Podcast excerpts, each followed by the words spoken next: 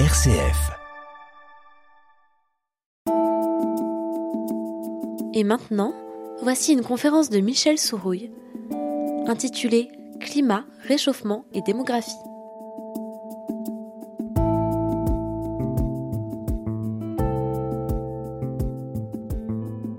Vous me connaissez à peu près tous, euh, mais euh, je suis aussi connu par mon blog Biosphère euh, que je tiens depuis 2005. Euh, sur ce blog, euh, j'en suis à 7300 articles à peu près, dans, donc depuis 2005, donc ce qui correspond à peu près à 15 000 pages. Donc normalement, j'ai des connaissances sur à peu près tous les domaines de l'écologie, hein, l'écologie au sens général, que ce soit l'écologie politique. Donc par exemple, j'ai fait un, un livre de 370 pages sur l'écologie à l'épreuve du pouvoir. Euh, donc, et puis le dernier, euh, l'avant-dernier, puisque je j'en ai un qui est dans les tuyaux, alerte sur population. Donc, euh, c'est c'est le dernier livre pour célébrer nos, notre passage aux 8 milliards en novembre dernier. Donc, voilà. Euh, donc, euh, j'ai une activité importante et bon, si on est réuni avec peu de personnes, c'est, je trouve que, comme on disait tout à l'heure, il y a la qualité. S'il n'y a pas la quantité, il n'y a, aucun problème. J'ai fait en janvier officiellement dans le cadre associatif d'une association de journalistes connus, donc normalement une conférence débat sur la sobriété démographique à Paris, euh, donc dans, près de la mairie de, Paris, euh, donc vraiment à côté, dans, dans un, un, lieu officiel et tout, si vous voulez, où il y a beaucoup de monde, etc. Il y avait 40 personnes c'est-à-dire rien pour euh, pour Paris euh, euh, déplacer beaucoup de gens avec euh, aussi euh, des, des, des, gens qui prenaient en vidéo ainsi de suite. Bon, on a fait une vidéo. Bon, maintenant c'est vrai, les gens sortent plus. c'est c'est une catastrophe. ils sont dans leur portable, mais ils sont pas dans, dans le présentiel maintenant. bon, voilà. Donc on, on, ne peut que constater les choses. Bien. Alors, euh, d'abord, on va se mettre d'accord sur les euh, termes du débat. Hein. Donc, euh, le climat, le réchauffement, la démographie. Hein. Donc, je ne sais pas parmi vous, mais est-ce qu'il y a des climato-sceptiques? Est-ce qu'on peut définir climato-sceptique? Ah oui, alors est-ce qu'on peut définir climato-sceptique? Alors, euh, c'est par exemple de dire, euh, j'ai entendu euh, tout à l'heure à, à, la télévision, euh, le représentant du Rassemblement national sur l'écologie, hein, c'est spécialiste maintenant d'écologie, qui disait le GIEC, le groupe international des experts sur le climat, oh oui, non, mais ceux qui disent c'est c'est trop, ils sont catastrophiques, ça va pas du tout, ça. Donc, ils croient même pas au, groupement des, des experts sur le climat. C'est ça, les climato-sceptiques, nier l'évidence. Euh, et quand on sait ce que fait euh, sur le climat le GIEC, le GIEC euh, calcule en probabilité et les rapports d'un rapport à l'autre. Au début, il disait bon, il y a une probabilité assez faible de, et puis ça a monté les probabilités. Ils disent maintenant on est assuré à, à 100%. Ils disent pas à 100%, c'est des scientifiques. Hein, il y a toujours la variation. Donc, euh, par rapport à ça, euh, le GIEC nous dit euh, le réchauffement climatique, c'est une, une caractéristique de notre époque, hein, une des caractéristiques. C'est les mêmes qui disent que la Terre est plate, c'est, c'est ce qu'on dit, les platistes. Voilà, oui, oui, il y en a, il y en a, il y en a. Euh, donc, euh, le deuxième problème euh, des, des, des climato-sceptiques, euh, ni donc la, les découvertes des, climatologues, enfin ce que disent les climatologues. Euh, le, le, deuxième problème, ils disent ah non mais c'est pas la faute des humains. On n'y est pour rien, hein, c'est naturel. Hein.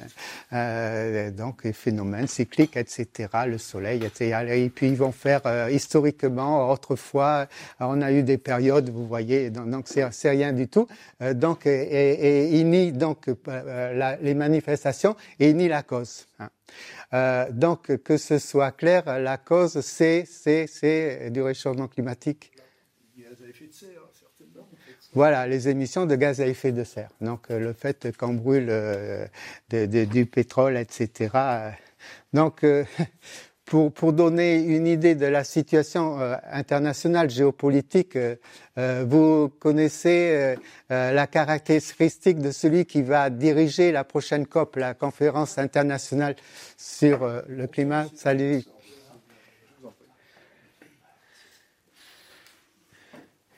Bien, donc pour mettre un peu au courant de, de euh, là où on en est, on en est à essayer de voir les termes du débat. Euh, donc le réchauffement, le climat, est-ce que ça existe, est-ce que ça n'existe pas, est-ce qu'il y a des climato-sceptiques dans dans la salle et tout. Euh, donc on est en train de, de, de cataloguer finalement, de, de préciser le débat. Bien. Donc la cause, c'est nos émissions de, gaz à effet de serre. Et donc le président de la prochaine COP qui, va avoir lieu euh, euh fin, fin d'année, euh, euh, il a quelles caractéristiques Est-ce que quelqu'un sait? Non? Il est particulièrement lié aux producteurs de pétrole. Voilà, c'est un, un, arabe qui est le dirigeant de, de groupes pétroliers de 200 pays et tout, et c'est lui finalement qui va nous dire euh, bon euh, euh, qu'est-ce qu'il faut penser de, de ce qu'il faudrait faire. Bon, ce qui paraît extraordinaire, hein, ce qui paraît extraordinaire. j'ai lu dans, dans je, je, je, pourrais être très long, hein, mais donc mais j'ai lu récemment une tribune qu'il a co-signé dans, dans, le monde euh, avec euh, la présidente de, de l'Union européenne. Donc c'était une tribune tout à fait officielle. Donc euh, il disait que par rapport au, au, au, réchauffement climatique, alors là il ne nie pas, hein, euh, mais il va dire euh, il y a deux solutions. La première solution c'est des énergies renouvelables. La deuxième solution c'est l'efficacité énergétique, c'est-à-dire techniquement faire en sorte qu'on utilise moins d'énergie pour une, une, opération donnée. Si on, on, regarde cela, il y a un oubli. Lequel oubli? La sobriété. Hmm? La sobriété. La sobriété.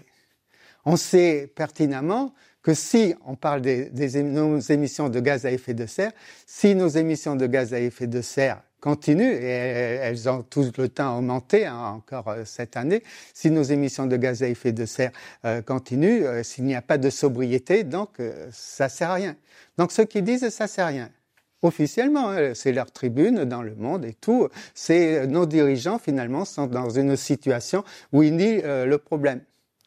Bon, alors donc voilà au niveau de, la cause, on est, euh, j'espère tous d'accord que euh, finalement euh, c'est nous, nos activités qui sont principalement la planète, les océans n'arrivent plus à résorber le gaz carbonique, sans parler des, des autres gaz à effet de serre. Alors donc par rapport à cela, la conclusion de ce que je viens de dire, c'est qu'on ne fait rien. On ne fait rien et on ne veut rien faire. Hein. Euh, en année, je crois, 29 années de, conférences sur, le climat, 29 années.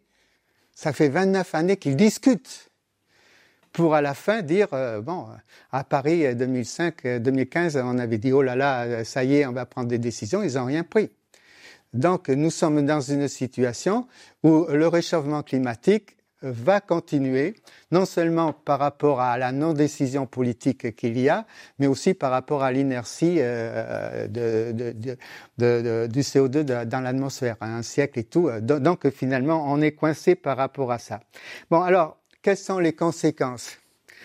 Alors, conséquences euh, au niveau interne des pays, puis on va revenir sur, les réfugiés climatiques, euh, aussi au niveau euh, de, la montée des eaux.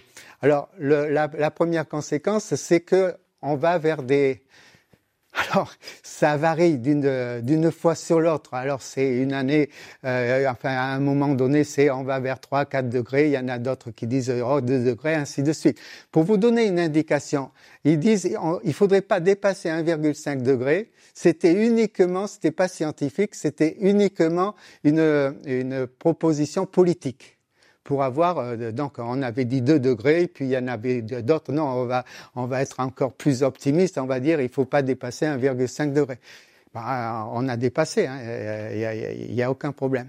Ce qui fait que les conséquences sur les terres on les voit tous les jours c'est à la fois des inondations extraordinaires. Euh, donc le dernier événement en, Libye avec les. Donc, et puis c'est des sécheresses aussi.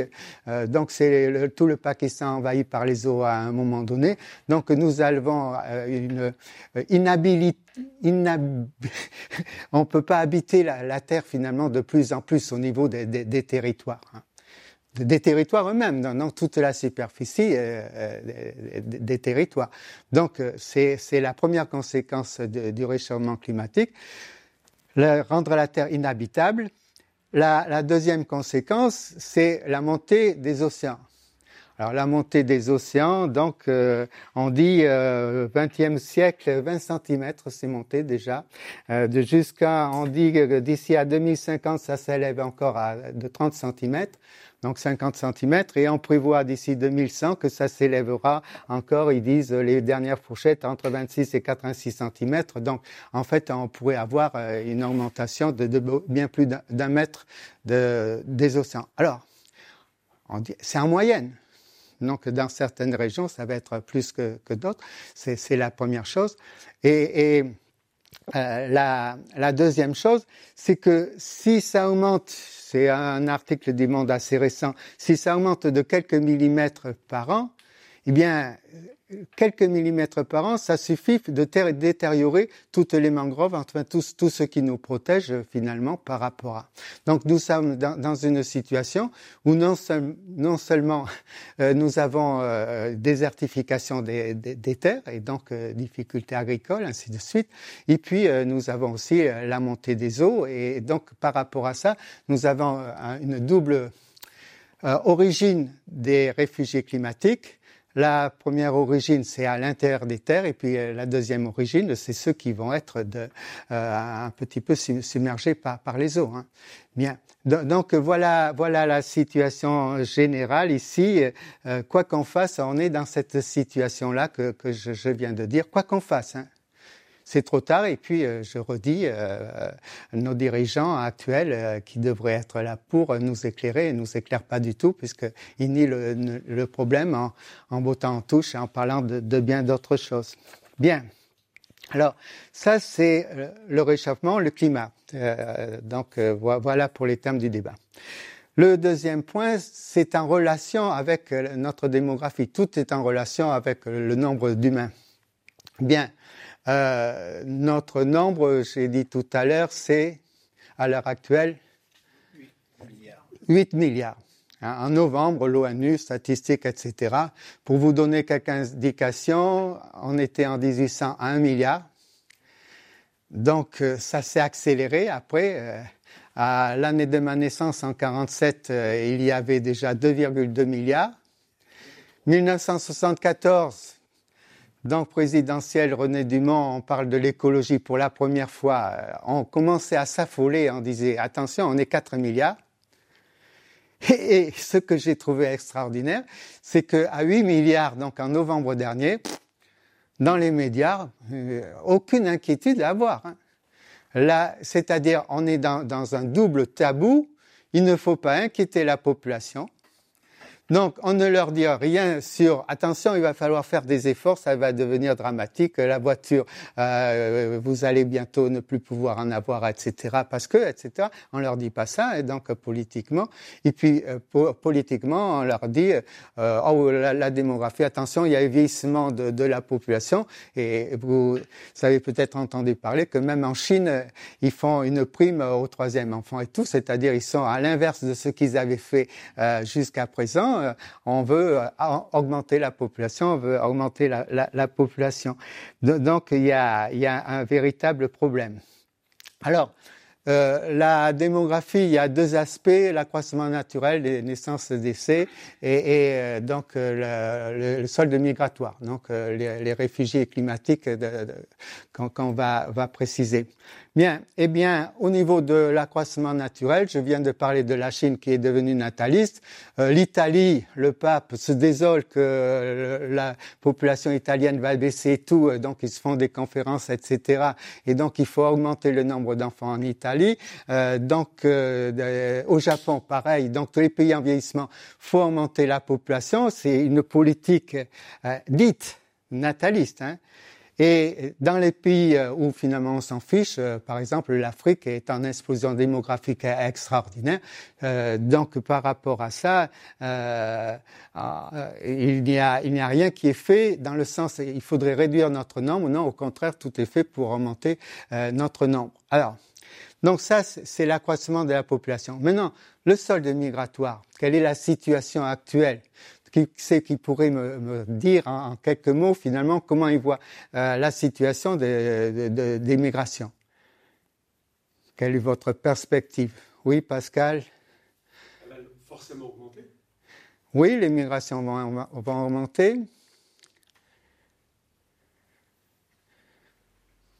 J'ai découvert très récemment qu'une grande partie des migrations, en particulier des migrations climatiques, mais pas que, se faisait en réalité à l'intérieur même des pays et pas forcément d'un pays Oui, très bien, on va en reparler. Euh. Mais ça peut changer oui. si le réchauffement climatique s'accroît. Oui, donc de plus en plus de migrants. Et il y a, il y a une conséquence du fait de, importante de, du fait qu'il y a de plus en plus de migrants.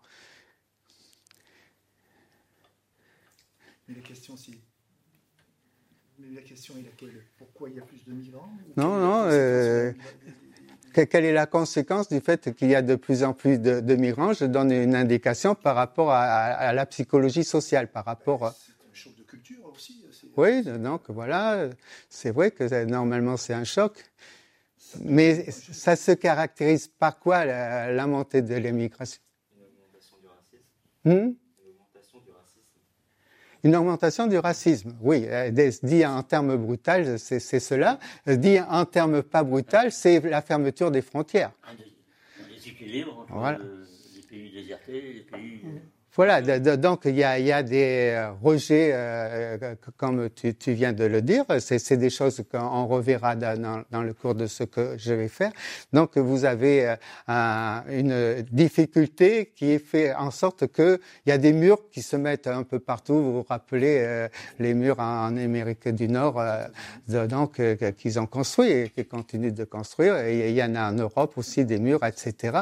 donc vous avez finalement une situation où il y a un rejet des migrations.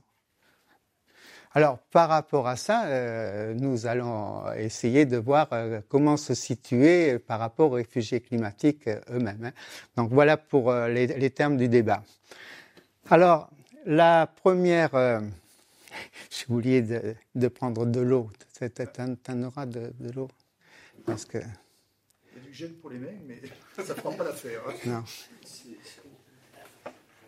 parce que je, m'assèche déjà. Bien, alors, donc, euh, la première chose, c'est le débat juridique. Donc, je commence euh, en posant les, termes du débat. Le débat juridique, finalement, c'est important sur les réfugiés. Normalement, si vous avez le statut de réfugié, vous êtes protégé. Donc vous avez des droits et tout. Euh, donc c'est au niveau international. Euh, donc normalement les, réfugiés ont des droits. Encore faut-il savoir qui est réfugié, c'est-à-dire quelle est la définition du réfugié. Est-ce que le réfugié climatique est vraiment un réfugié? Alors voilà le problème, un problème juridique qui se pose. Alors la réponse, elle est donnée euh, par la Convention de Genève en 1951. Elle dit je vous la lis parce qu'il faut bien faire attention à tous les termes euh, que je vais donner. Bon, et donc, ça garantit une protection aux personnes craignant avec raison d'être persécutées du fait de leur race, de leur religion, de leur nationalité, de leur appartenance à un certain groupe social ou de leurs opinions politiques. Qu'est-ce qui manque par rapport à l'exposé d'aujourd'hui? Il n'y a rien pour les réfugiés climatiques. Il n'y a rien. Oui, mais ça date de 1951. C'est, c'est, c'est. Ah, d'accord. On, on, va y répondre. Hein. On va y répondre. On va y répondre. Ah, les deux. Mon général, merci.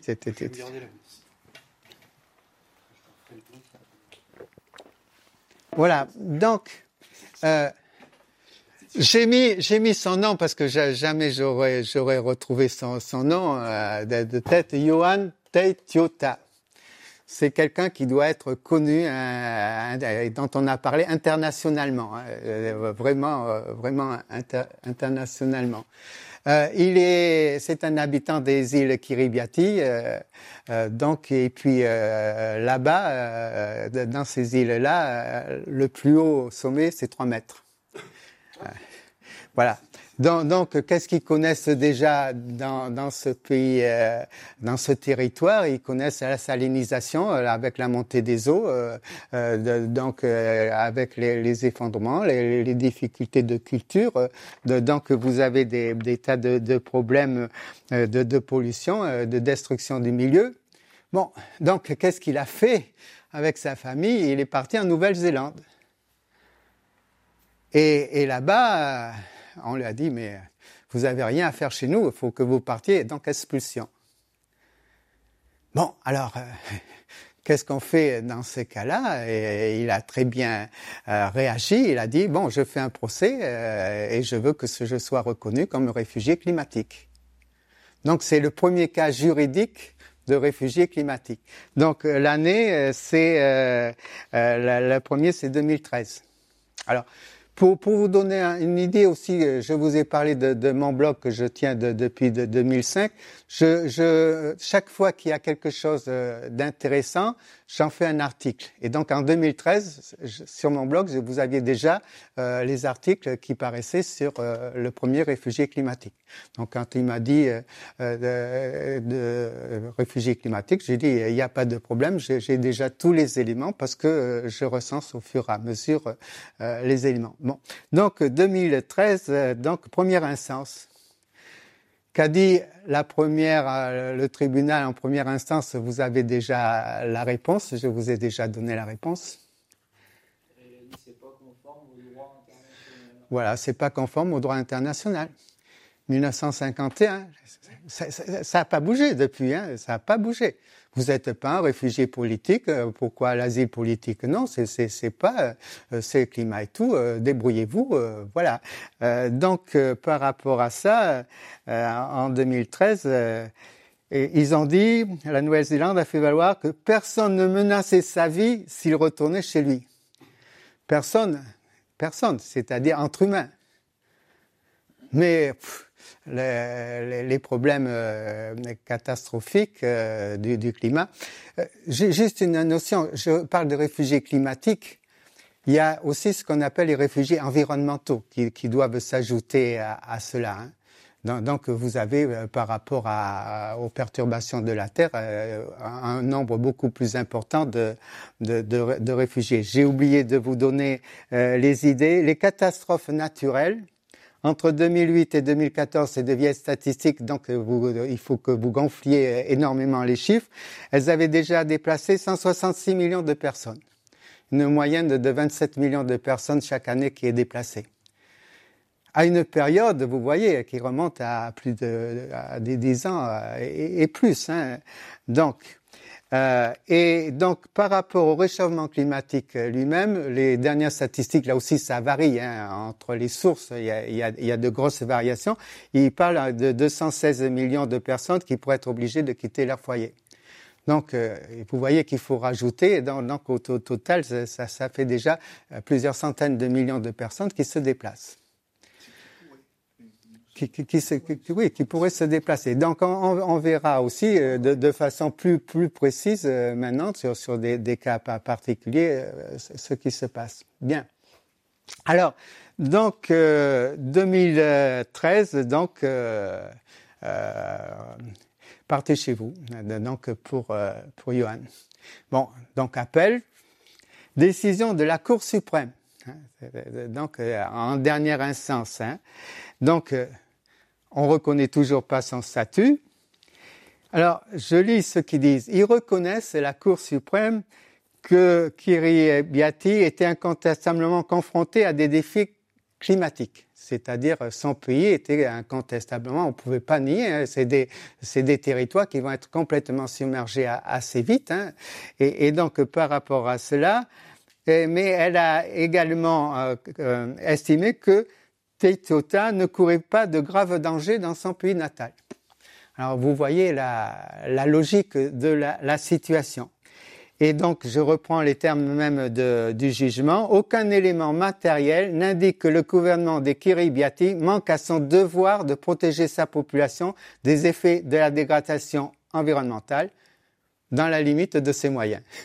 Donc, vous voyez, tout et n'importe quoi. Mais il bouge pas. Tu, avais dit euh, très justement, la loi aurait dû évoluer. Hein. C'est pour ça que j'ai commencé réfugiés climatiques sur l'évolution de la loi. La loi ne bouge pas. Bon. Troisième instance pour décider toujours euh, du même cas. Donc là, ici, la Cour suprême, c'est en 2015. Donc 2013, 2015. Donc le gars a attendu deux ans et tout l'avis du comité des droits de l'homme. Alors l'avis du comité des droits de l'homme, c'est rattaché justement à, ce, qu'il faudrait faire comme, euh, comme loi, hein, comme évolution de la loi. C'est un organe euh, des Nations Unies composé de 18 experts indépendants, mais hein, ils n'ont pas de pouvoir de décision. Ils peuvent que donner un avis. Mais alors, vous allez voir leur avis. Euh, leur avis, c'est dans la continuité de, de ce qu'on vient de dire. Euh, donc, euh, en 2020, donc il a attendu euh, dans 2013. Vous voyez, on est maintenant en, en, 2020. Donc, il faut avec la justice, il faut prendre son temps hein, ou avoir le temps parce que bien. Alors, donc, il a rejeté la demande du plaignant. Bon. Et alors, ils ont pris ils ont dit que les élus Kiribati avaient pris des mesures pour lutter contre la montée des eaux avec la construction d'une soixantaine de digues. Alors quand j'ai recopié ça, j'ai dit mais c'est un pays où je, vous, rappelle, trois mètres de haut, les, plus hauts sommets, et, et donc on va construire des digues. Et, donc, parce qu'on fait des trucs quand on ralentit, quoi, en retard de, quelques, années, si ce n'est quelques mois, le, problème. Et, voilà les justifications juridiques. C'est vraiment, c'est vraiment euh, extraordinaire euh, cette situation-là. Bien. Alors, donc, je vous euh, maintenant c'est un autre texte international, toujours au niveau juridique, et je voudrais que par rapport au contenu de ce texte, vous me fassiez une, une remarque par rapport à là aussi ce, qui vous paraît un peu bancal dans ce texte. Hein. Euh, d'accord, hein, vous, vous essayez de voir l'anomalie dans ce texte. C'est la Déclaration universelle des droits de l'homme. Donc la Déclaration universelle des droits de l'homme. Donc on connaît bien. Alors, je vous lis euh, exactement la phrase. Toute personne a le droit de quitter tout pays, y compris le sien, et de revenir dans son pays. Donc, je reprends la phrase, hein, donc euh, je vous laisse la parole après.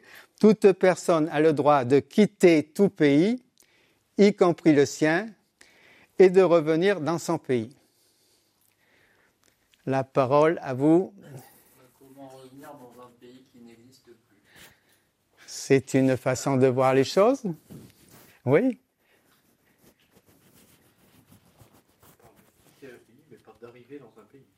Oui, tu es sur la voie. C'est-à-dire qu'est-ce qu'on fait de l'accueil? On part d'un pays, d'accord, mais on va où? On va où? Si on est accueilli nulle part, en fait, on n'a pas le droit de partir. Et est-ce que dans cette phrase, euh, un pays a l'obligation d'accueillir des, des gens? Ils partent, mais on ne sait pas où, comme tu la trouves très bien. Donc cette phrase aussi est complètement bancale, elle signifie rien. Bon, il y a le mot apatride, hein, les gens qui n'ont plus de patrie et tout. Euh, euh, donc, par rapport à ça, on se trouve dans, une situation euh, euh, juridiquement, euh, bon, j'ai vu ça pour la première fois. C'est un philosophe Balibar qui, qui, a dit, fait remarquer cela, et, je ne l'ai pas rencontré depuis dans, mes lectures. Hein. On dit que finalement, donc quand la France ou n'importe quel pays, là on a parlé de la Nouvelle-Zélande, fait un, truc en disant bon, vous partez de, de, de, chez nous, ils n'ont même pas de justificatif à, à dire. Il n'y a pas d'obligation d'accueillir les gens. Chaque pays fait aux frontières ce qu'il veut euh, des gens qui arrivent, euh, qui partent. Euh, donc par rapport à ça, on est dans une situation juridiquement, disons, inhumaine d'une certaine, façon, d'une autre façon nationaliste. On, va le voir dans la deuxième thématique. Bien, sur cette première partie, donc, est-ce que vous avez des questions? Donc, le statut juridique des réfugiés. C'est-à-dire qu'ils partent de leur pays pour aller dans un autre, mais ils ne peuvent pas y, rester, ils reviennent chez eux, ils partent en vacances, quoi. Ils reviennent. Oui, en vacances, oui. Non, mais si on veut, ils partent, ils reviennent. Bon, donc, en résumé, euh, à, l'époque, euh, euh, mon article, c'était Un réfugié climatique, ça n'existe pas. C'était le titre de, mon blog. Un réfugié climatique, ça n'existe pas. Donc je suis en train de parler de quelque chose qui n'existe pas juridiquement. C'est des provocations, ça? Non, juridiquement. Il n'existe pas juridiquement. Par contre, tout ce que j'ai fait dans l'introduction, c'est-à-dire la désertification des sols, la montée des eaux, etc., en pratique, le nombre de réfugiés climatiques va exploser. Il est déjà important, mais il va exploser. Donc voilà, voilà la, situation euh, actuelle, euh, le, premier point. Bien. Deuxième point, maintenant le débat idéologique. Finalement, que penser de, cette situation euh, par rapport aux, réfugiés climatiques? Alors, tu as parlé de, racisme à, juste titre. Euh, je le dis de façon plus générale. Vous avez deux cas en présence, mais vraiment, c'est deux cas en présence hein, euh, qui sont totalement opposés idéologiquement.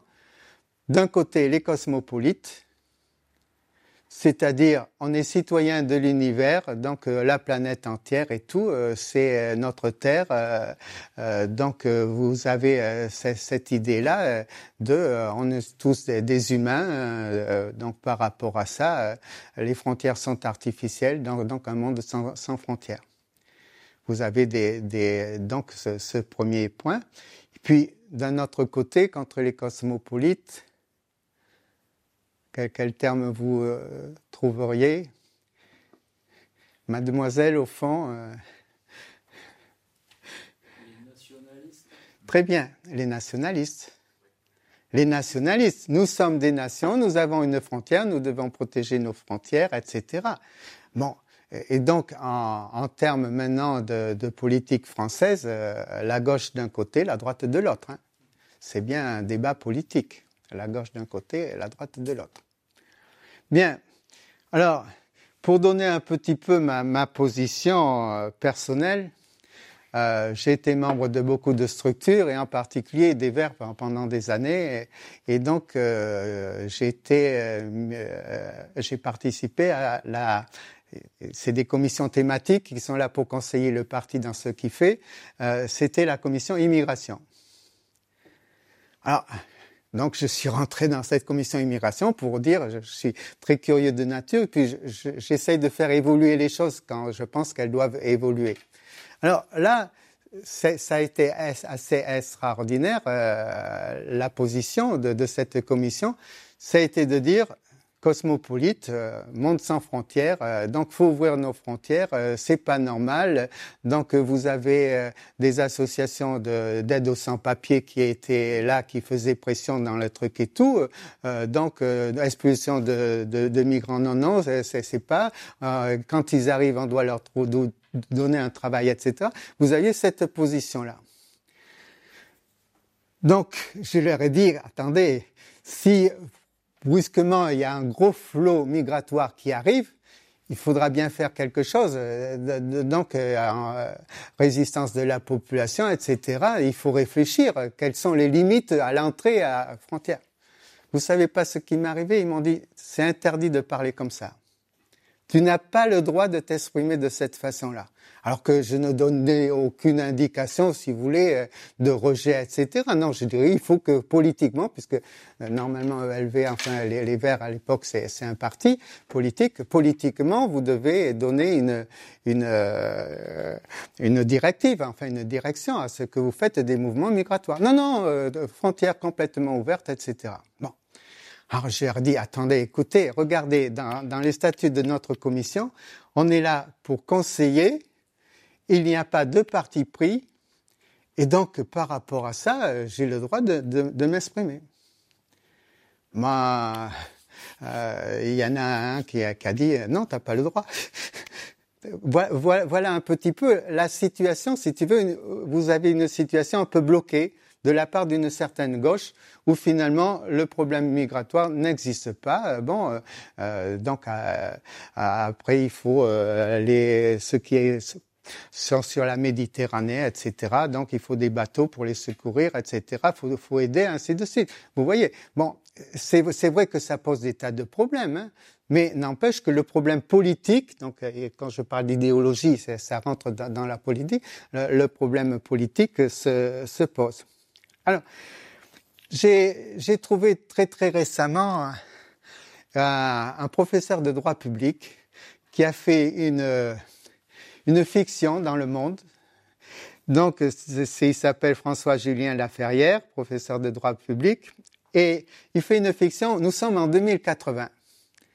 Donc, il y a eu la montée des eaux, etc. Donc, ils disent, euh, vous voyez, euh, la Camargue a disparu sous les eaux, Aigues-Mortes est redevenu un port, etc. Vous voyez le, contexte un petit peu de cette parabole.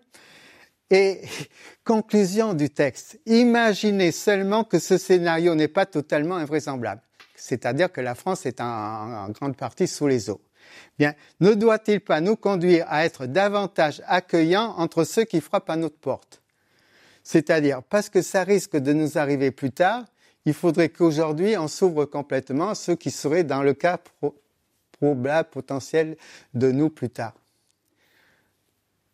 Donc, euh, euh, euh, c'est ouvert à des commentaires dans, le monde. Je, suis un fanatique des, commentaires parce que ça, ça, ça, éclaire finalement ce, que dit une personne. Bon, tout, le monde dit, mais c'est complètement irréaliste. Hein. On peut pas le présent, le, futur, le mettre sur le même pied. Et puis de toute façon, donc ça ne veut pas dire que plus tard, parce que nous on reçoit les gens aujourd'hui, ils nous recevront plus tard. Euh, aucune. Euh, on a bien vu au niveau juridique, euh, nous réfugiés en Norvège, attends, que vont penser les Norvégiens d'un afflux? Bon, donc, voilà cette situation. C'est une situation de ce côté-là. j'aime bien, je dirais pas utopique, parce que j'aime bien les utopies, mais c'est pas réaliste c'est pas du tout réaliste, c'est bisounours, bon, euh, aimons-nous les uns les autres, etc. Mais politiquement, euh, on est confronté à, à des, euh, des, difficultés, donc il faut faire face à ces difficultés et pas bouter en touche, en boutant en touche.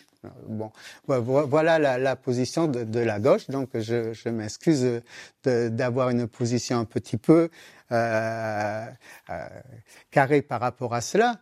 Bon, maintenant, est-ce que je suis nationaliste? Non, non, je suis profondément cosmopolite. C'est-à-dire, finalement, je suis objecteur de conscience dans mon passé, refusant l'armée, euh, euh le drapeau, euh, la défense de la patrie, etc.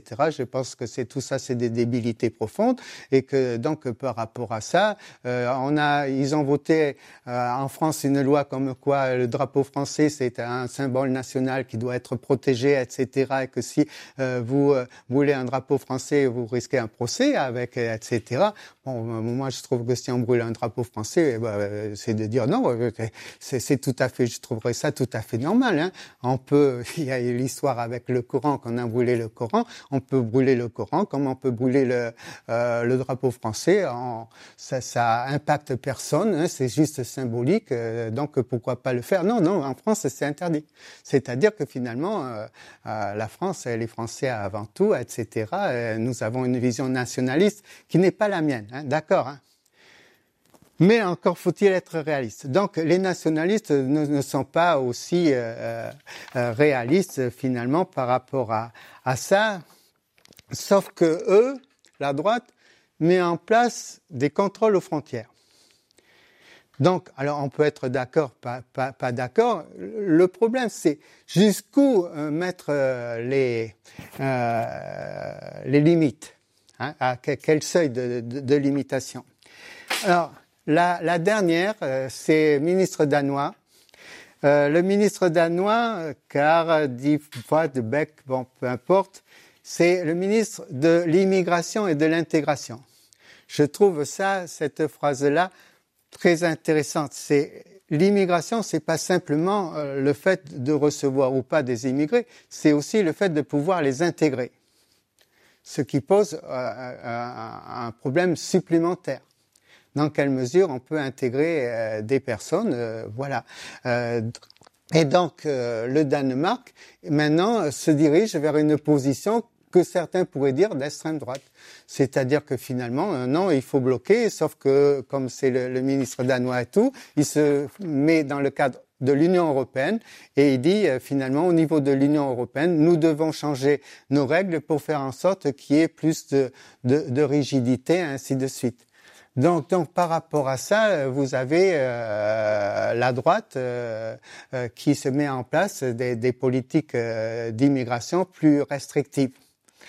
la dernière, c'est si on passe à, la France, la dernière de, de la France, euh, il y a une loi justement sur l'immigration euh, qui, qui, est depuis des années d'ailleurs avec Macron, euh, on n'arrive pas à, la formuler.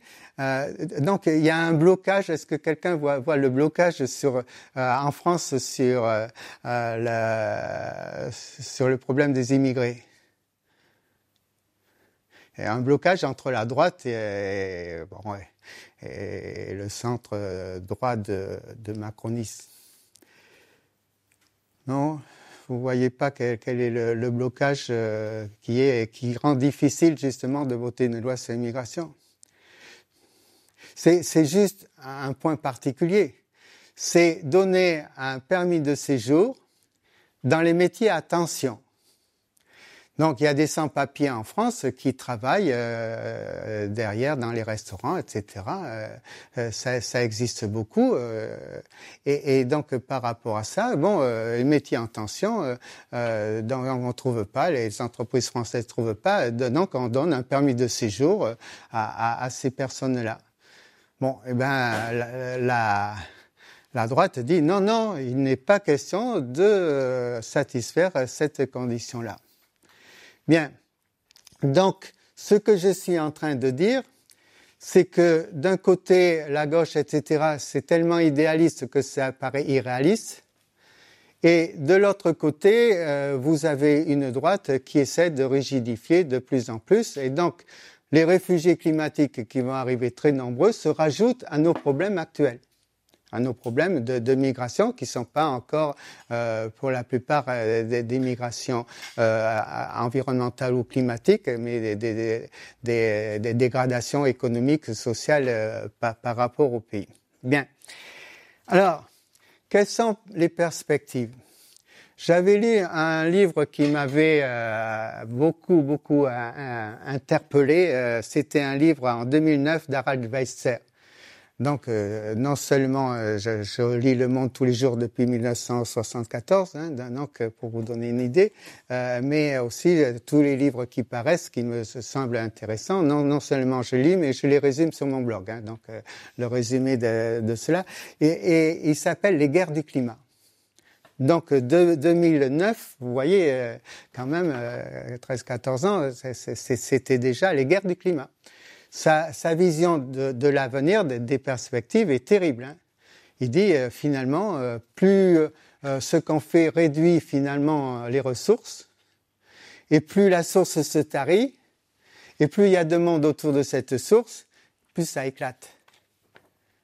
Donc il dit, nos, euh, il en arrive même à dire que nos conceptions démocratiques à l'heure actuelle de respect des droits, etc., etc., il dit euh, non, par, rapport à, l'avenir prévisible, euh, on dira euh, non, non, c'est pas ça.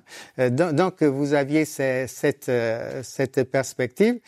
Et j'ai souligné cette phrase, on ne pourra plus faire de distinction pertinente entre les réfugiés fuyant la guerre et ceux qui fuient l'environnement. C'est-à-dire qu'on est dans une situation où il y a tellement de sources de réfugiés, euh, de, causes de, réfugiés, donc pas simplement climatique, mais environnement, mais euh, par rapport aux tensions dans les pays et tout, que euh, qui accueillir, qui peut avoir un asile politique, bon, un asile environnemental. Maintenant, si on fait une nouvelle loi, on fait plus de distinction. Et je lis cette, euh, euh, cette perspective à une, une euh, réalité contemporaine, ce qui se passe à l'heure actuelle au Nigeria. Alors, c'est là aussi, donc j'ai essayé de reprendre dans, le monde les derniers articles qui touchaient un petit peu à la situation que j'allais présenter ce soir. c'est des bandes armées au Nigeria. Alors donc, des bandes armées au Nigeria, euh, c'est intéressant, ils, raquettent les paysans, vol de bétail, etc. Enfin, c'est des razzias. Hein. Euh, donc les paysans sont, vraiment, c'est des gens, ils sont en moto, euh, armés, ils arrivent dans un village, bon, et ils trucident des gens, et puis et pour ceux qui survivent, ils taxent. Alors vous avez même une taxe qui est extraordinaire, c'est une taxe sur la vie. Bon, c'est-à-dire on vous laisse en vie, mais vous travaillez pour nous. Euh, donc, c'est des paysans qui sont complètement exploités et qui doivent euh, finalement, euh, sur leur propre terre, les travailler, mais pour le compte de, bandes armées. C'est parce que les autres ont une Kalachnikov et, et, pas eux. Hein. Donc, par, par, rapport à ça, vous, vous, avez une difficulté extraordinaire. Bien, maintenant, je n'ai pas tellement parlé de la démographie jusqu'à présent. Hein. si je regarde le Nigeria, en 1950, il y avait 38 millions de Nigériens. Bon. Euh, aujourd'hui, 220 millions. Donc 38 millions à 220 millions. Donc d'ici à 2050, 2050, 410 millions. Donc 220 millions à 410 millions, sachant qu'ils sont partis de 38 millions. Et donc euh, le double en 2100. Donc le double de 410 millions, vous voyez 800 millions. 800 millions de Nigériens. Donc, euh, densité, elle est de 215 habitants au kilomètre carré. Donc en France, on tourne autour de 120. La densité moyenne mondiale est de, euh, vous diriez de beaucoup, pas beaucoup, proche de 10, de 20, de 50, euh, sachant que la France est 120. Aucune idée. C'est la première fois que j'ai vu cette statistique que j'ai trouvée intéressante. Hein. Justement, 60 habitants au kilomètre carré en moyenne. Hein. Euh, statistique de la Banque mondiale. Et je m'appuie toujours le plus possible sur des sources fiables. Hein. Euh, donc, je ne suis pas dans les réseaux sociaux du tout. Donc, 60 habitants au kilomètre carré. Et je donne une image qui est assez intéressante c'est s'il y a 100 habitants au kilomètre carré. Donc c'est moins que, la France, hein, euh, d'accord. Bien, ça, veut dire qu'il y a un habitant pour un carré de 100 mètres sur 100 mètres. Il y a un habitant pour un carré de 100 mètres sur 100 mètres. Or, sur ce carré, qu'est-ce qu'il doit faire? Il doit pouvoir manger, euh, il doit aussi finalement se chauffer, avoir une maison, euh, enfin tous les trucs, faire des routes, etc. Sur ce carré de 100 mètres sur 100 sans oublier la vie sauvage. Parce qu'alors là, euh, personne ne, se rappelle que normalement on doit partager notre territoire avec les autres espèces. Hein. Il n'y a qu'à voir le problème des loups euh, en France euh, à, l'heure actuelle. Hein. Donc je pourrais faire tout un exposé sur les loups. Bon, alors donc par rapport à ça, c'est mes deux expressions, c'est invivable. La situation à l'heure actuelle démographique Au Nigeria, c'est plus qu'invivable, hein, c'est insupportable, hein.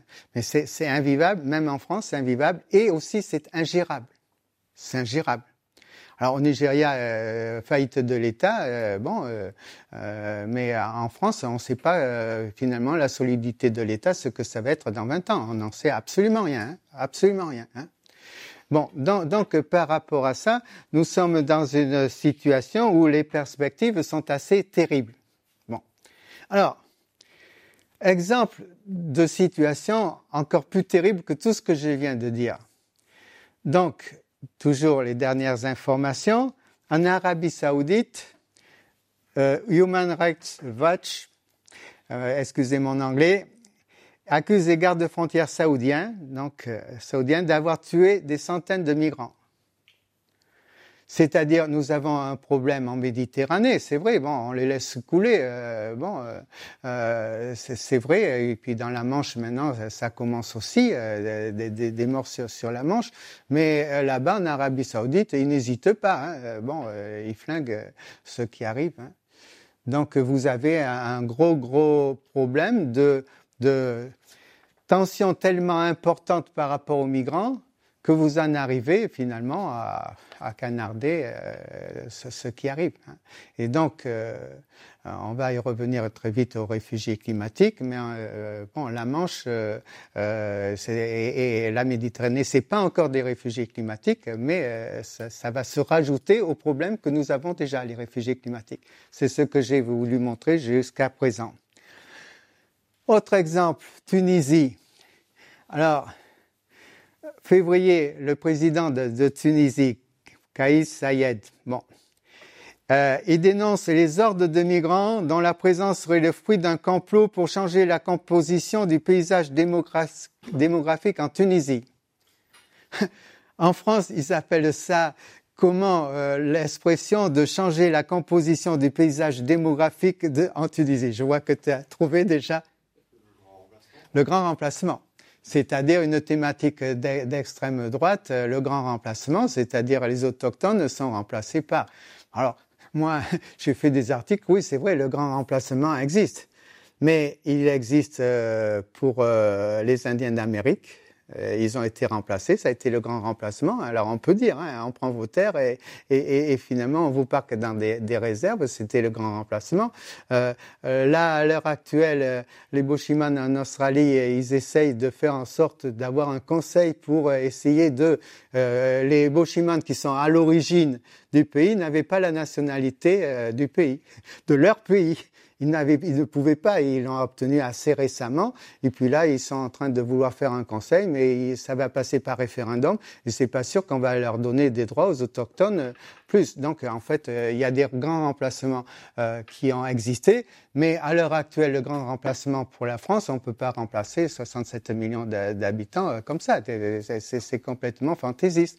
Hein. Donc, par rapport à ça, mais, mais c'est vrai que vous avez aussi des, des tas de sous-thématiques, si vous voulez, qui, posent, qui posent problème. Bon, alors, donc, je reviens à, la Tunisie.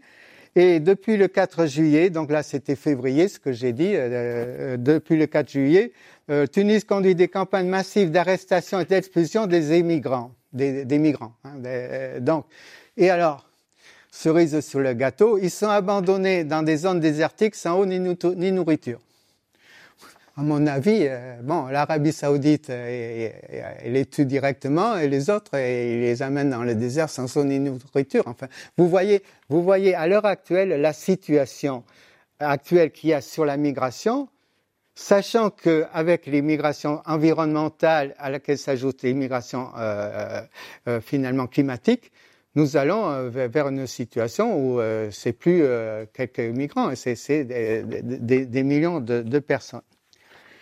Dernier article qui est plus sur les réfugiés climatiques. C'est un article du Monde de Sophie Landrin qui parle du delta du Gange. Euh, donc c'est euh, le Bangladesh et puis euh, les, autres pays, le delta du, Gange. Donc delta du Gange, ça veut dire qu'on est au ras de l'eau. Donc vous vous rappelez ce qu'on a dit sur la montée des eaux euh, tout à fait au début, hein, donc un mètre, etc. Ça veut dire que le delta du Gange, bon, euh, ben, tous les habitants de, là-bas, euh, eh ben, c'est des réfugiés climatiques.